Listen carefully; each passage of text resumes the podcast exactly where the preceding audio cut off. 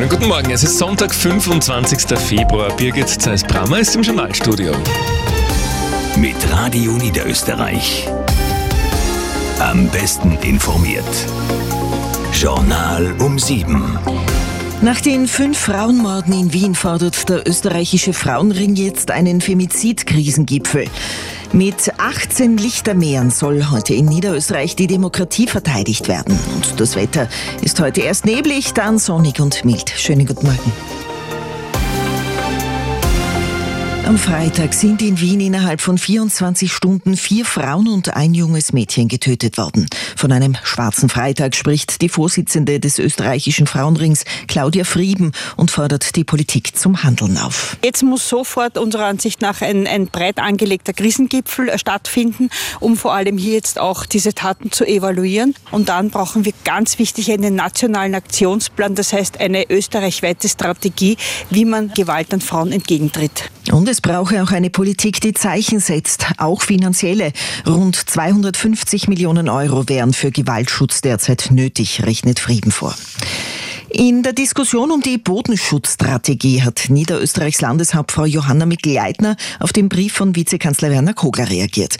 Kogler hatte sie ja aufgefordert, positiv auf widerstrebende Bundesländer einzuwirken, damit das Ziel von maximal zweieinhalb Hektar Bodenversiegelung pro Tag erreicht werden könne. Mikl-Leitner schreibt Kogler, sie wünsche sich eine Diskussion in vernünftigem Rahmen, um eine praxistaugliche Strategie zu finden. Es gäbe neben dem Bodenschutz noch viele weitere Anliegen der Bevölkerung, wie leistbaren Wohn Wohnraum, den Ausbau der Kinderbetreuung oder Investitionen in die Energiewende, so begleiten in ihrem Antwortschreiben an den Vizekanzler. Nach der Diskussion um das Dollfuß-Museum im vergangenen Jahr holt die Vergangenheit jetzt auch die Gemeinde Kirchstetten im Bezirk St. Pölten ein. Dort erinnern unter anderem eine Straße und ein Kindergarten an den nationalsozialistischen Dichter Josef Weinheber. Historiker kritisieren das. Der Bürgermeister meint, die Gemeinde habe andere Prioritäten als Straßen umzubenennen. Viktoria Waldhäusl mit einem Bericht von Anna Kindelmann. In Kirchstetten gibt es einen Weinheber Kindergarten, eine Weinheber Straße, eine Weinheber Brücke und einen Wanderweg, der unter anderem zu Josef Weinhebers Wohnhaus führt. Das sei problematisch, heißt es vom Historikerverein, was bisher geschah, weil der 1892 geborene Dichter von den Nationalsozialisten für seine Texte geehrt wurde. Der Vorsitzende des Vereins, Oliver Küschelm, fordert, dass die Plätze umbenannt werden. Der Mann, der war antisemitisch, frauenfeindlich, faschistisch. Wie kann so jemand eine positive Identifikationsfigur sein, die man Kindern anträgt. Das sollte man beheben. Sobald dürfte es aber keine Umbenennungen in Kirchstetten geben, denn der ÖVP-Bürgermeister Josef Friedl sagt auf Anfrage, dass die Gemeinde derzeit andere Prioritäten habe. Niederösterreich wird heute Abend Schauplatz zahlreicher Lichteraktionen. Die Bewegung Fridays for Future macht diesmal nicht nur für den Klimaschutz, sondern auch für die Verteidigung der Demokratie mobil. Von österreichweit 30 Gemeinden, in denen heute Abend um 17 Uhr Lichtermeere stattfinden sollen, sind 18 in Niederösterreich. Robert Salzer berichtet. Die Demonstrationen für Demokratie, die seit einem Geheimtreffen von Rechtsextremen in Deutschland aufgeflammt sind, sollen heute auch in Niederösterreich ihre Fortsetzung finden, so hofft man bei Fridays for Future. In 18 Gemeinden sind heute Abend Lichtermeere angekündigt, darunter St. Pölten, Wiener Neustadt, Klosterneuburg, Baden, Zwettl oder auch Mödling. Die Zahl der Teilnehmerinnen und Teilnehmer könne man nicht abschätzen, sagt Helena Bergthaler von Fridays for Future Niederösterreich. Mit der Demokratie verteidige man auch den Klimaschutz, denn Rechtsextreme würden sich gegen Klimaschutz stellen und Klimawissenschaft leugnen. Gerade in Niederösterreich, wo die FPÖ in der Regierung ist, wolle man ein starkes Zeichen setzen, so die Klimaaktivistin.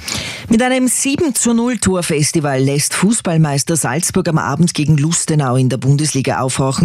Und auch der Wolfsberger AC meldet sich zurück, Daniel Kulowitz. Plötzlich mischen die Kärntner wieder mit um die Top 6 um die Meistergruppe, freut sich WRC-Coach Manfred Schmidt nach einem doch überraschenden 1 zu 0 beim LASK. War ein richtiges Ausrufezeichen. Ja, man hat gesehen, wie stark der LASK ist. Wir haben, wir haben aber gezeigt, dass mit uns zu rechnen ist. Der LASK fast 60 Minuten in Unterzahl nach Rot für Kapitän Robert Schul. Das Team von Thomas Sageda hat alles versucht. Es ist schon ein bisschen selbstverständlich, auch, dass wir dafür da sind, dass wir uns 90 Minuten einen Arsch aufreißen für die Leute, die da ins Stadion kommen. Bin ich stolz stolz, dass die Mannschaft das wieder bis zum Schluss gemacht hat. Der Lask bleibt aber im Jahr 2024 weiter ohne Sieg. Der WRC überholt vor dem heutigen Derby Rapid gegen Austria beide Wiener Clubs. Salzburg fertigt Lustenau 7 zu 0 ab. Zwei Treffer erzielt Fernando. Hartberg gewinnt nach 0-1 Rückstand in Altach noch mit 2 zu 1. Donis Afdijai erzielt das Siegtor der Steirer. Das Radio Niederösterreich. Wetter. In Zwettl momentan minus 2 Grad. Nebel bei uns im Land. In Zwettl eben, aber auch Polsdorf derzeit plus 1 Grad. 2 Grad hat es in St. Pölten, 3 Grad in Amstetten, 4 Grad in Wiener Neustadt. 4 Grad auch in Klagenfurt, 3 Grad in Linz und Eisenstadt. In Bregenz und Innsbruck sind es 2 Grad, Wien 1 Grad und in Graz und Salzburg minus 1 Grad. Der Nebel heute am Vormittag verzieht sich. Am Nachmittag kommt dann fast überall die Sonne raus bei 7 bis 15 Grad, auf den Bergen bis zu plus 3 Grad. Morgen am Montag war jetzt das gleiche Bild wie heute. Es gibt äh, Nebel in der Früh, tagsüber dann Sonnenschein und bis zu 16 Grad. Und in der kommenden Woche können sich vielleicht sogar 17 Grad ausgehen.